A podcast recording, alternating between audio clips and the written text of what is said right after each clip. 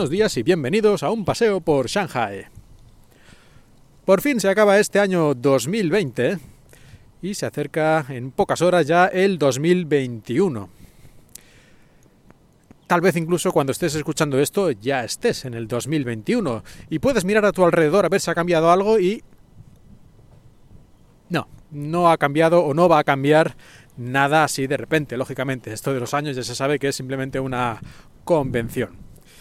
Aunque hay gente que parece que sí, hay gente que lo dice como muy convencida, ¿no? Que cambiamos de año y se arregla todo. Pero bueno, es una forma de hablar, supongo. En todo caso, este año 2020 pues nos ha traído todo este rollo, esta jodienda del coronavirus que ha fastidiado a prácticamente toda la humanidad de una forma u otra, en algunos casos de manera más cercana y personal, con incluso muertes y en otros casos, pues a lo mejor no tan directamente, pero, pero obviamente ha cambiado la vida de prácticamente todo el mundo.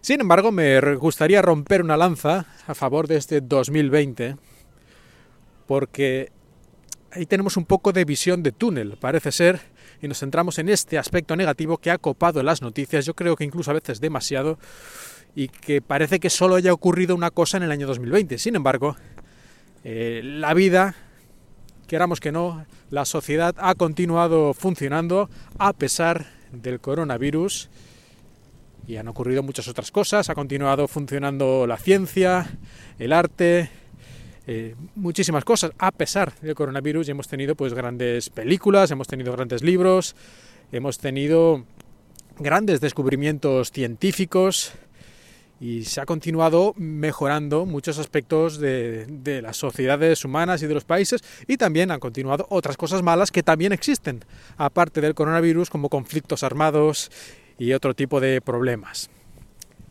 Pero yo creo que 2020, a pesar de haber sido un año malo, tampoco creo que sea el peor año de la historia como algunos han dicho incluso alguna revista importante lo ha declarado así oficialmente como el peor año de la historia.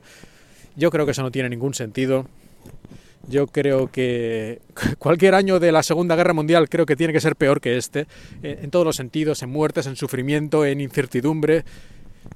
Y eso solo es un año de la Segunda Guerra Mundial y seguramente cualquier historiador o gente que esté metida en temas más históricos podría empezar a sacar años y años y años y años en la historia de la humanidad que han sido mucho más terribles que este. Y esto no es una competición, no es cuestión de ver qué año es peor que otro, pero sí un poquito de un poquito de, equilibrio, ¿no? de, de balance al decir estas cosas de que es el peor año de la historia. Incluso personalmente, yo no sé vosotros, cada uno tendrá su propia situación, pero yo no podría decir que este ha sido el peor año de mi vida. Y ya veis lo, fastidiado que he estado en, bastantes aspectos. Pero uno, podría haber sido mucho peor, podrían haber pasado cosas mucho peores. Y dos, ya digo, que yo he tenido años peores. Peores que este 2020 por otro tipo de temas. Así que bueno, el 2020 sí, un año muy extraño. Yo lo, yo lo califico así, más que nada lo califico como extraño. Un año atípico, un año que seguramente nos va a costar olvidar pero tampoco creo que sea el peor año de la historia.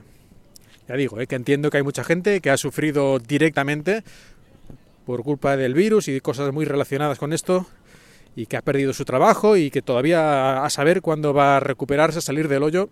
No estoy quitándole hierro a todo esto. Pero sí que no nos centremos por lo menos solo en esto y solo en lo negativo, a nivel general. Es una reflexión que no sé si compartís o no, a lo mejor alguna parte sí, otra parte no. No quiero causar tampoco ninguna polémica, que estamos a fin de año.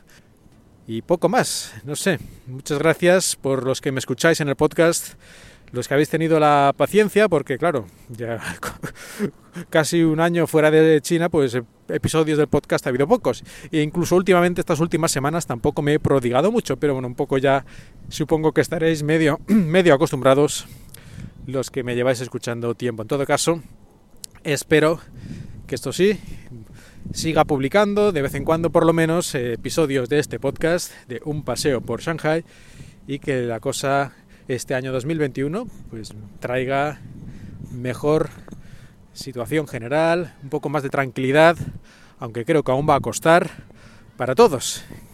es lo mínimo que podemos hacer, ¿no? Tener esperanza, buenos deseos y trabajar para que esto se cumpla. Pues muchas gracias y espero que hayáis disfrutado de este paseo por Shanghai.